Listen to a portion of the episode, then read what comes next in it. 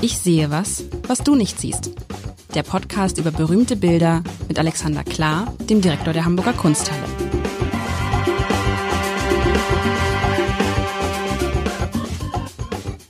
Herzlich willkommen. Mein Name ist Lars Heider und ich möchte diese Gelegenheit mal nutzen, mich bei den äh, immer wieder vielen Hörerinnen und Hörern zu bedanken, die uns schreiben, liebe Alexander. Das freut mich immer sehr, wenn Menschen uns schreiben und sagen, wir haben ihren Podcast, wir haben euren Podcast gehört und das haben wir so gesehen und das haben wir so gesehen und wir freuen uns schon auf nächste Woche.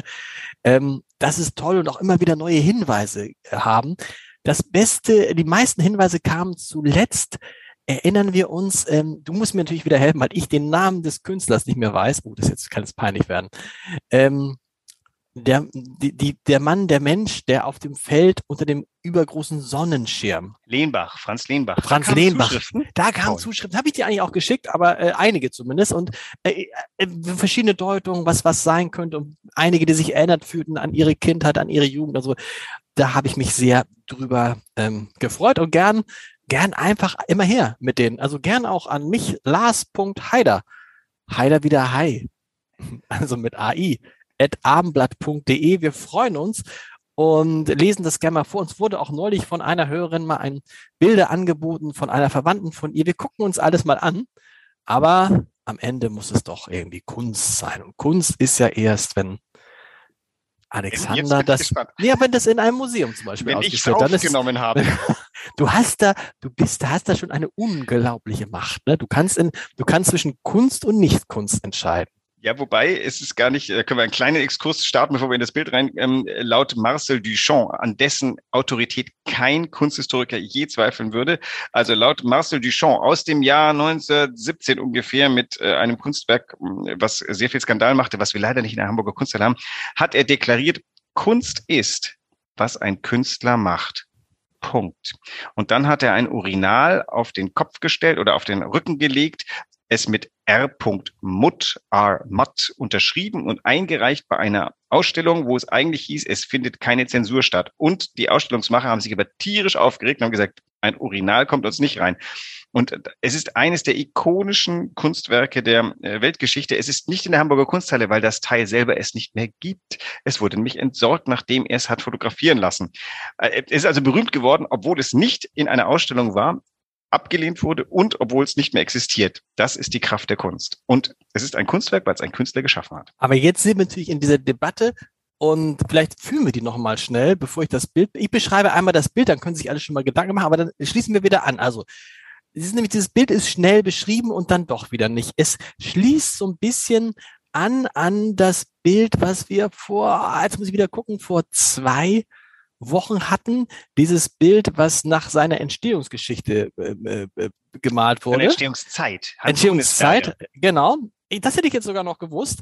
Es sind nämlich auch wieder vier Teile in einem Raum, der wieder diese schwarzen klassischen Kunsthallenfliesen hat. Es sind vier Teile, ähm, vier Flächen. Zweimal sind die Flächen liegen, die so länglich und zweimal hochkant. Es geht los mit einer länglichen Fläche, die wiederum aus verschiedenen Flächen in verschiedenen Farben, nämlich Gold, Schwarz, Blau, so ein leichtes Hellblau und Türkis besteht. Dann kommt ein Hochformat, die gleiche Fläche praktisch hoch mit Farben so eher so im blau-gelblichen Bereich. Dann kommt wieder ein Hochformat im mehr so in den mit Rottönen, Rot, Schwarz, Grün. Und dann kommt wieder ein liegendes Rechteck, kann man ja sagen. Ganz dunkel und also sehr dunkles Blau. Also es ist so, man hat das Gefühl, es passiert da irgendwas. Es geht irgendwie ne, vom Liegen, es gibt, es ist, es ist von unten nach oben wieder nach unten. Vom Dunkle ins Helle, ins wieder leicht dunkelhelle, ins ganz Dunkle. Und es ist wieder vier. Wie hast ja neulich gesagt, dass diese, diese ah, ich habe mir gesagt, erst mit vier, mal vier, mit vier irgendwie eine Rolle spielt. Also das kann man sich jetzt einmal kurz äh, ähm, Vielleicht sagst du noch, wie es heißt. Es sind die vier Jahreszeiten. Die vier, ah, siehst das, du, die vier Jahreszeiten. Sind die vier Jahreszeiten. Gemalt von David Novros, über den wir bestimmt gleich nochmal sprechen, halte ich für eines der äh, größten Malergenies der zweiten Hälfte des 20. Jahrhunderts und des ersten Achtels des, äh, also er lebt noch, äh, er ist jetzt aber auch schon, glaube ich, gut könnte schon 80 sein, schafft aber noch immer große Dinge. Und ähm, äh, seit ich das erste Mal in dieses Bild reingerannt bin, das möchte so im Jahr 2013 gewesen sein, hat es mich nicht mehr losgelassen und sein Werk insgesamt. Und das Bild heißt Four Seasons, ist aus dem Jahr 1974, also vier Jahreszeiten. Und hängt du bist rein, also ja, du bist reingelaufen, hast aber in der Kunsthalle nein, bist du reingelaufen. Nein, ich nee. bin nicht in das Bild physisch reingelaufen. Es ist mir begegnet als Bild und dann In der Kunsthalle ich, aber oder wo? Nein, nein, nein, das war damals noch lange nicht eine Kunsthalle. Das so. war, ähm, das war vor meiner Zeit in Wiesbaden gehangen und ich sah alte Ausstellungsansichten und fragte den Kurator, was ist das? Und dann erzählte er mir, oh, das ist ein tatsächlich sehr beeindruckendes, großes Bild von David Novros, ähm, hing in einer Ausstellung, ähm, äh, die äh, kurz vorher irgendwie der Kunsthalle gelaufen, äh, im Museum Wiesbaden gelaufen war. Und er erzählte damals noch, der Künstler war nicht vollkommen glücklich, weil es war nicht adäquat aufgehängt. Der Abstand zwischen den einzelnen Paneelen war zu gering gewesen, weil die Galerie die richtige Größe nicht hatte. Und dann habe ich damals gesagt, okay, das ist interessant, aber so schönes Bild und so interessant, ich möchte den Künstler kennenlernen. Daraufhin reisten wir nach New York und wurden von ihm empfangen und er war etwas skeptisch, weil er fragte sich, was will der Typ eigentlich von mir? Offensichtlich keine Ausstellung, es war ja gerade eine gewesen. Wir gerieten ins Gespräch und ähm, haben uns, also das war wirklich ähm, ein, ein, ein Feuerwerk an Dingen, obwohl er ein ganz ruhiger Mensch ist und es kam raus, ich finde ihn großartig. Und im Laufe des Gesprächs habe ich gemeint, also wenn das Museum Wiesbaden das schlecht gezeigt hat, dann gibt es nur eine Lösung. Es muss es gut zeigen und zwar möglichst mhm. schnell. Und da haben wir mit ihm eine Retrospektive gemacht, die er mit begleitet hat. Und die Geschichte ist ganz wunderbar. Er ist nämlich ungefähr um 1974 ist er aus dem Wand, äh, ist er ausgestiegen aus dem Malen, jedenfalls aus dem, dem Wandgemäldemalen. Der ist nämlich Freskomaler geworden und damit war er für den Kunstmarkt einfach tot. Das ist so eine böse Entscheidung, die man fällt. Bis dahin war er schwer erfolgreich, er ist ein Freund von Donald Judd, der hat wahnsinnig viel ausgestellt, ich glaube sogar schon vor meiner Geburt. Und ähm, war aber ist, der ist so ein bisschen starkköpfig und hat gesagt, nee, er wollte immer Fresko malen und hat dann angefangen, sich äh, Kommissionen, Aufträge zu besorgen für Wandmalereien im Museum of Modern Art oder im Metropolitan Museum war eine, in der äh, in, in, ähm, in Dallas war also viele und gute, aber die haben natürlich über die Eigenschaft, irgendwann sind sie weg, übermalt, kaputt, die wenigsten halten. Eins gibt's noch im Judd, äh, in Judd House in der ähm, Spring Street in New York zu sehen, aber viele haben nicht überlebt. Und der Kunstmarkt, der speit solche Leute sofort aus, weil so renitente Leute mag er nicht. Und dann war eben lange Schweigen um ihn. Der hat aber immer weiter gemalt, auch Arbeiten auf, auf Leinwand. Naja, jetzt habe ich lang erzählt, aber dieses Bild war für mich von Anfang an eine groß, große Faszination. Und jetzt Warum? Ist, Warum? Warum? Also Entschuldigung, jetzt ist es. Jetzt, jetzt ist es in der Hamburger Kunsthalle, weil es hat uns die Familie Lafrenz geschenkt, weil sie ah. meine Liebe zu diesem Bild und äh, unsere lange Zusammenarbeit wie, wie, wollte. Wie, wie, wie, das musst, das musst du erzählen. Das ist, also du hast deine Familie und der hast du dann so lange von diesem Bild erzählt, dass sie so gesagt ähnlich. haben, aber Herr Klar, es gibt, es gibt in Hamburg die Familie Lafrenz, die schon in der zweiten Generation ähm, eine Kunstsammlung hat. Die sind lang schon mit der Kunsthalle verbunden. Du begegnest in der Kunsthalle ganz oft äh, äh, ähm, Bildern, die eine in der Titel, die unten in der, in der Prominenz stehen haben, Sammlung Lafrenz in der Hamburger Kunsthalle. Also wir sind schon. Okay. Also es gehört denen immer noch, aber sie stellen es euch zur Verfügung. Dieses nicht, weil da habe ich sie okay. einfach bekniet und habe gesagt, dieses Bild ist ein Museumsbild, ein Galeriebild. Nichts gegen euch als Familie, aber ihr müsst uns das geben. Und äh, die Familie hat beratschlagt, da gab es auch einen Übergang vom Vater auf die nächste Generation und der Mutter. Und die haben dann gesagt, pass auf, das ist, wir haben so eine schöne lange Zusammenarbeit mit der Hamburger Kunsthalle. Wir sind so zufrieden mit euch und ihr, ihr, ihr seid auch wirklich äh, gute Sachwalter. Und du liebst dieses Bild so. Und dann habe ich das Geschenk bekommen. Ich an alle Hamburger, es gibt noch viele Bilder, die ich gerne hätte. Und ich liebe solche Geschenke und die Hamburger Kunsthalle wird sie in alle Ewigkeit tragen. Also in Lafrenzens ist die Kunsthalle eh schon verbunden. Ich bin auf ewig äh, dankbar. Und ich glaube, das ist wirklich auch zum, dieses Bild wird viel zu sehen sein. Ist jetzt gerade in dieser 4x4 Ausstellung und ist ein, wirklich ein ein erstrangiges Werk. Das ist ja, und das ist ja, wenn, wenn du dann, wenn du dann, dann, dann, dann geht mir das Herz auf, wenn ich dich so leidenschaftlich davon hören, äh, reden höre. Und dann gucke ich auf das Bild und denke, was hat der klar mit diesem Bild? Also, okay, nicht, nicht, nicht, nicht, falsch verstehen. Also, wenn ich jetzt weiß, es sind die vier Jahreszeiten, ne, dann kann ich das sogar darin sehen. Ne? Es ist, es fängt, man sieht so, man, es fängt so in dem, also es fängt so eher so ein bisschen dunkel, bisschen, bisschen, ähm, ne, so noch die Januar, Februar, das ist so das eine, das eine Teil des ersten Rechtecks. Dann wird es so ein bisschen grün, Frühling kommt, ne? So kommt so ein bisschen so äh, März, leicht April.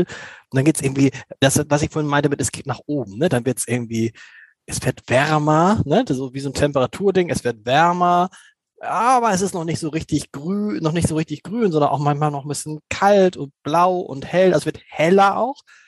Dann wird's richtig hell, hell, hell. Und dann wird's wieder so ein bisschen diese, diese Rottöne des Herbstes kommen und dann wird's hin zum, was ist das dann? November, Dezember, da wird's halt richtig dunkel. Ne? Also das, ich finde, die Farbtöne sind schon die Farbtöne dessen, was man spürt in den Jahreszeiten. Das ist schon mhm. so. Und auch dessen, was man sieht. Ja, aber ich hätte jetzt, weiß ich nicht, ob ich jetzt eine Familie deswegen bekniet hätte, das zu kaufen. Ich weiß es, aber ich bin ja auch nur, äh, weiß ich auch nicht, jetzt ein Laie und wir Betrachter wir haben jetzt ja sehr bewusst eine, eine Ansicht an der Wand gezeigt. Daran kannst du schon sehen, dieses Bild ist sehr, sehr groß. Also ja. das ist ähm, die gesamte Fläche, ne? Genau. Genau, das zieht, also unsere, die Wand zum Vergleich ist vier Meter hoch und dieses Bild kommt wirklich von unten bis oben fast ganz rauf. Und ähm, das heißt, diesen Eindruck, den kannst du im Bild jetzt nur so ein bisschen erahnen. Wenn du in der Galerie stehst, hat das schon nochmal eine ganz andere Wirkung. Aber das will ich jetzt gar nicht dir so anreden, sondern die Gesamtwirkung, du, hast jetzt etwas nicht beschrieben, interessanterweise, was vielleicht wichtig ist zu wissen. Dieses Bild besteht aus lauter Rechtecken. Habe ich gesagt, ganz am Anfang. Die sind dominant. Zwei, zwei die liegen, zwei, die hochkant stehen. Ja, aber auch die, die Formen innerhalb dieser. Ah, richtig, Entschuldigung, das, das habe ich nicht gesagt. Gemalte ja. sind rechteckige Flächen unterschiedlicher Farbe. Mal sind auch Quadrate dabei, ne? Zwei Quadrate. Ich, glaub, ich glaubst du, das sind Quadrate? Also ich habe ja. dieses, du meinst rechts im Winter, das. Rechts im Winter und links im, im Frühlingsanfang. So könnte ein Quadrat. Nee, ich glaube, ist also, das wahrscheinlich, Rechtecke. Ja, okay, wahrscheinlich sind das äh, also fast in, Quadrate. Also hier ist nichts erzählerisch, hier ist nichts geschwätzig, hier ist alles über den Eindruck von Farbe und Form. Er erzählt und das Farbe und Form und Titel machen einen Eindruck. Und jetzt reden wir mal über die Farben. Das sind ja schon ganz interessante Farbtöne, denn keine ist so die, das reine Grün, das pure, knallige Rot, sondern es sind ganz toll, äh, muss man so sagen, er ist ein großer Techniker und auch seine Ölmalerei nimmt bestimmte Methoden der, Freskomalerei, die nie ein tiefes ähm, ein tiefes Farbpigment möglich machen, weil die Verbindung aus dem Pigment, Bindemittel und äh, dem Putz ähm, also klar, die Sixtine leuchtet mittlerweile wieder, aber das, äh, es bleibt immer so ein bisschen so ein Putzgefühl ähm, äh, dahinter. Und das repliziert er hier in Öl. Diese Farben, Farbflächen sind auch nie vollkommen homogen. Du kannst das bei dem Blausehen des Frühlings, da siehst du, wie das irgendwie an manchen, manchen Stellen eher so ein bisschen äh, so schattiert ist. Und das macht das lebendig, diese Oberfläche. Das heißt, hier siehst du, obwohl diese geometrischen Formen ja sehr, ähm, also der Mensch ist ja keine geometrische Form, aber der Mensch ist hier drin in der Farb, im Farbauftrag. Der Maler ist im Farbauftrag und das Ganze macht das oder das macht das Ganze menschlich. Dann auch dieses, dieses Geniestreich aus ähm, liegendes Rechteck, Hochrechteck, Hochrechteck, liegendes Rechteck, macht das wie so eine Altartafel. Du hast das Gefühl, du stehst irgendwie in einem, dass dieses Ding in einem, in einer Kathedrale würde bis an die, bis an den Eingang wirken, weil es auch groß ist, aber weil es auch eine fernsichtige Wirkung hat. Und am Ende ist es vor allem für mich dieses, dieses Gefühl von Balance, Harmonie, Menschlichkeit im, obwohl das so monumental ist, was diese immense Wirkung dieses Bildes ausmacht. Ich sehe schon, wir werden unser Live-Event davor machen müssen. Wir machen Live-Event nächstes, nächstes Jahr, ne? Ich im, Näch genau, Januar oder Februar, ne? Januar, Februar. Also ist, ist auch schon, ist auch schon bald. Ist schon, man denkt immer, nächstes Jahr ist eigentlich nicht mal mehr ein halbes Jahr hin. Ähm, ja, vielleicht muss man das, vielleicht ist es, vielleicht wirkt es dann, vielleicht wirkt es dann anders. Ich, nochmal, ich finde ja nicht, dass es, ich finde, ich finde es schön und ich, es ist auch vier Jahreszeiten gut getroffen. Und ich finde auch dieses Auf und Ab ist gut getroffen und das sieht, ähm, ah, diese, ich, ich irre, wie du diese, diese, wie, was, was für eine Leidenschaft für diese Rechtecke am Ende entwickelst. Also das ist schon, Komisch, ne? Ich bin gar nicht, ja. ich bin weder geometrisch noch mathematisch interessiert.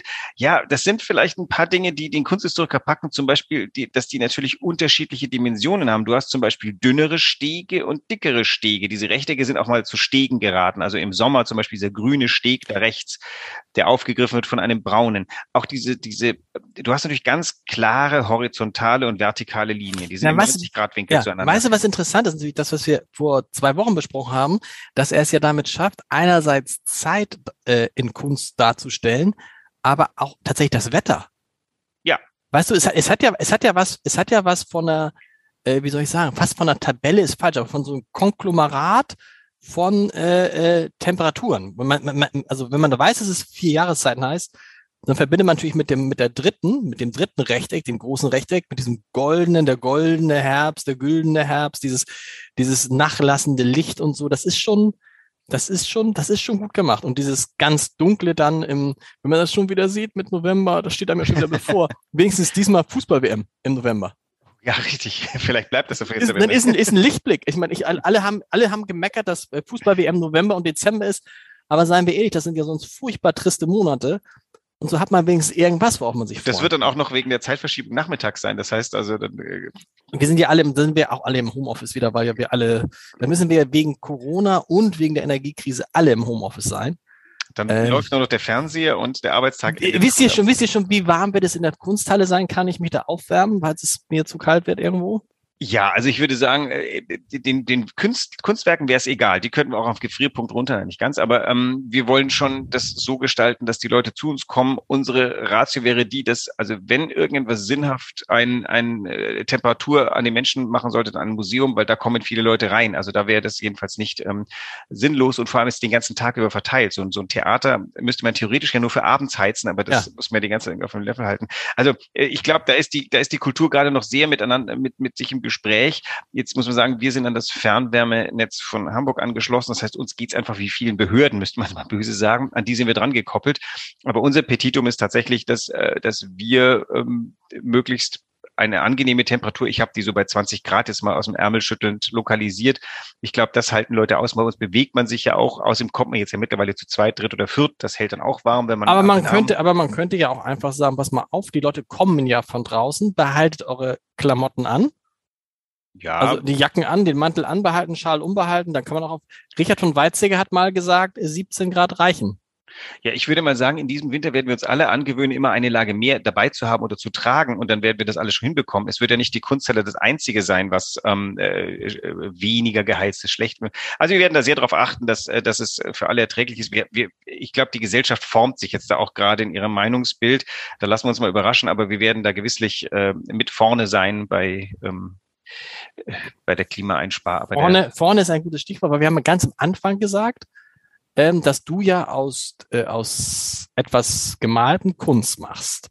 Hast du dieses wunderschöne Zitat gemacht und trotzdem bleibt natürlich die Frage dann, also das Zitat ist, alles, was ein Künstler macht, ist Kunst. Aber Achtung, wer entscheidet, wer ein Künstler ist? Und da muss ich da, weißt du, das ist so ein bisschen, man kann es aus der, aus der, aus der, aus der schreibenden Kunst, äh, Kunst, die mir vertrauter ist, es ist so, wenn du ein Buch schreibst, bist du noch kein Schriftsteller. Also theoretisch bist du ein Schriftsteller, weil du Schriftstellerst, also du schreibst. Aber zum Buch wird es ja erst, wenn es von einem Verlag veröffentlicht wird. Richtig? Äh, ich weiß nicht, ich hätte es bei, bei, beim Schreiben hätte ich gesagt, Fiktion ist nicht besser als, ähm, als Non-Fiction, aber. Nee, nee, das sind, da aber nee, das ist klar, aber es muss einen Verlag geben, der es rausgibt, das Buch. Ja, aber das, das lösen viele Leute durch die Gründung eines Eigenverlags. Ja, gut, aber nehmen wir mal, okay, aber das, ich könnte ja auch ein Eigenmuseum gründen. Aber nehmen wir jetzt mal, nehmen wir jetzt mal die, also sagen wir, es gibt schon einen Verlag und der gibt ein Buch heraus. So, das ist die erste Stufe. Dann kannst du sagen, ich habe ein Buch herausgegeben. Und die nächste Stufe ist dann, dieses Buch schafft es zum Beispiel auf die Spiegel-Bestsellerliste. Dann bist du ein Bestsellerautor. Du kannst dich dein Leben lang übrigens so nennen. dann kannst du sagen, so, ihr könnt mir machen, was ihr wollt. Ich bin ein Bestsellerautor, weil ich habe einmal in meinem Leben einen Bestseller.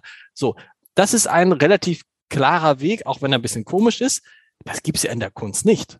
Ich kann Doch. nicht sagen, ich, wenn ich jetzt ein Bild male, bin ich dann ein Künstler? Nein, aus Nein, deiner Sicht nicht es gibt so ein, es gibt so ein Regel, es gibt schon ein Regelwerk, wo man sagen kann, also wer Kunst studiert hat an einer Kunsthochschule, hat schon mal sehr gute Voraussetzungen und sagt, dass es ein Künstler ist. Der darf das, glaube ich, auf alle Fälle.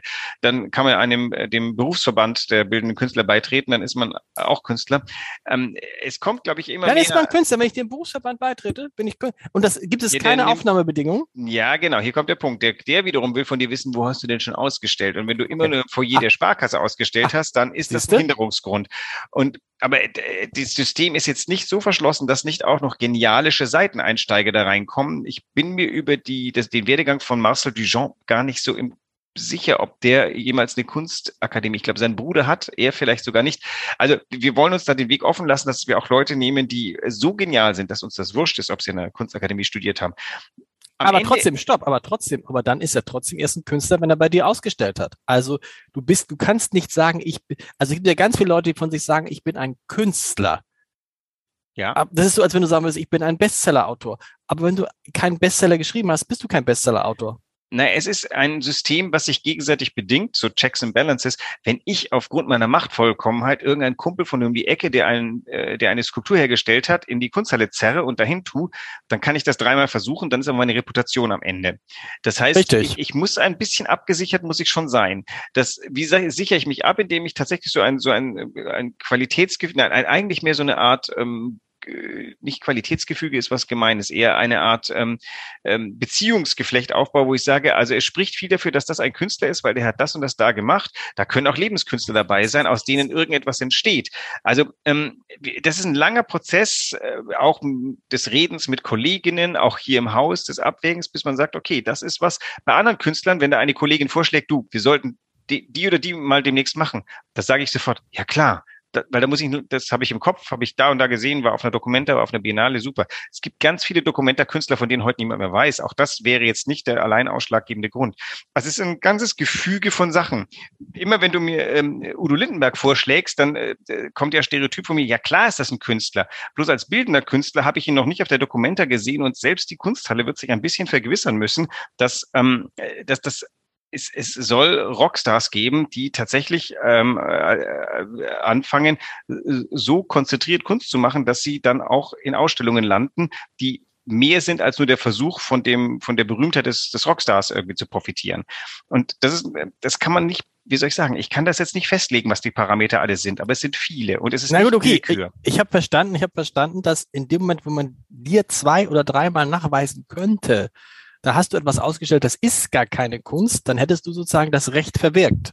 So ein bisschen. Also dann, dann lacht, ich möchte ungern Kollegen schelten, aber es gibt, na, ich sage jetzt einfach keinen Namen, es gibt in Deutschland mindestens ein Museum, das sich spezialisiert hat auf so Rockstars und, und mhm. Hollywood-Celebrities. Die zeigen in einer Reihe und sind auch noch stolz drauf kein Museum von Ehre in Deutschland möchte mit diesem Museum ernsthaft noch was zu tun haben. Es hat sich wirklich, hat sich aus der Gemeinde raus. Jetzt könnte man sagen, ah super, das sind so die Guerilleros, die da, aber es ist, ähm, sorry, es ist wirkungslos. Und ich befürchte, sogar die Hollywood-Stars wissen ein wenig, dass sie da nur aus äh, falschen Gründen aufgehoben sind. Also dieses ist ein scheues Rehlein, das äh, Kunstrehlein, das äh, muss man immer wieder im Wald verschwinden lassen.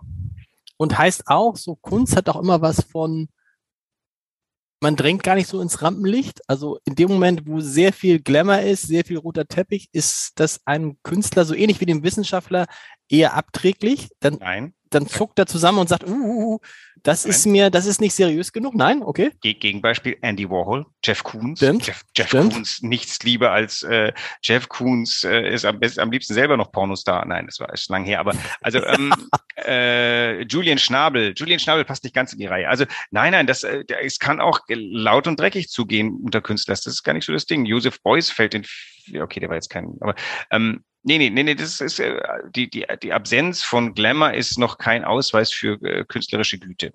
Also ich, wie gesagt, ich kann mir vieles vorstellen, auch bei Rockstars.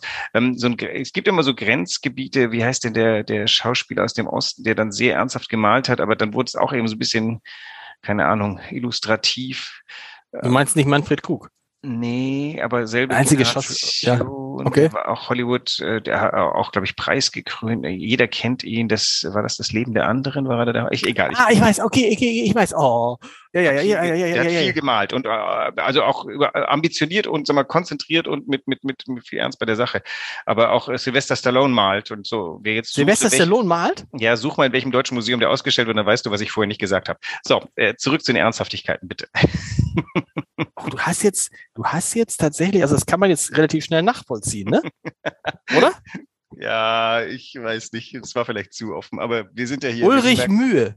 Ulrich Ulrich Mühe. Nein, nicht? Meine ich Leben nicht. der anderen, meinst du nicht? Meine ich nicht. Ich, ach, ah. nee, das ist ja nicht der Leben der anderen. Nee, nee. Nein, ähm, älter, älter, Entschuldigung. Night on Earth. Night on Earth spielt den Taxifahrer, fällt mir jetzt gerade ein. Okay, Leute, ich weiß, den dann deutschen, bin ich den raus. deutschen Taxifahrer Night on Earth. Wenn uns der einfällt, der hat gemalt. Ist auch, glaube ich, mittlerweile tot. Egal. Ja, wie sind wir jetzt von diesem sehr ernsten, sehr schönen, unglaublichen Meisterwerk? Was muss man denn, wenn, wenn, wenn, wenn man jetzt sagt, ich möchte auch mal mich, ich möchte auch mal dem, dem Alexander Klar gefallen tun. Ich, ich, ich bin der Kunst, äh, wenn ich jetzt sage, hier, ich gebe 10.000 Euro, hilft euch das schon? Um was zu tun? Ein Kunstwerk zu kaufen? Ja klar. Um Gott, Ehrlich? Da bist, da bist du bei der Stiftung Hamburger Kunstsammlungen schon. Ich äh, wollte jetzt nicht, ich weiß nicht, aber so, für jemanden, ja? Ja, ja. Nein, also wir, um Gott, wir sind keine Snobs. Sag mal, äh, bei, es gibt auch Leute, die 500 Euro spenden und die Masse macht. Also wir sind ein Bürgermuseum, was ganz stark auf Zuwendungen angewiesen ist. Und bei Kunstkäufen gehen wir rum, nicht mit dem Klingelbeutel, aber da erzählen wir, das wollen wir gerne kaufen. Übrigens auch eine sehr schöne äh, Sache, die dann auch deutlich macht, dass wir durchaus auf Popularität achten müssen. Wenn wir so ein Bild kaufen, dann sollte ich aber auch tatsächlich Mitstreiter finden. Und wenn ich mich hinstelle und sage, das versteht ihr alle nicht, tut mir leid, gebt mir mhm. einfach euer Geld und ich kauf's, wird in Hamburg nicht klappen. Stimmt. Ähm, das ist ein super, das ist schon, wie soll man sagen, also ich kann auch Sachen kaufen. Ein Regulativ ich, sozusagen für dich. Ja, ein auch, ne? bisschen. Genau. Und es, es hindert nicht daran, dass man das ein oder andere Ding kauft, was noch nicht mal man selber versteht. Aber in der Regel ist es so, ich muss hier Mitstreiterinnen gewinnen und derer gibt's viele. Aber denen muss ich auch das vorstellen und erzählen, warum wir glauben, dass es da reinpasst. Und dann kriegt man solche Sachen wahlweise geschenkt oder man erhält Geld, um sowas kaufen zu können. Tolle Sache in Hamburg bis nächste Woche, lieber Alexander. Ich bin gespannt. Völlig frei. Bring irgendwas mit, was gute Laune macht. Ich denk mal nach. Denk mal nach. Tschüss. Tschüss.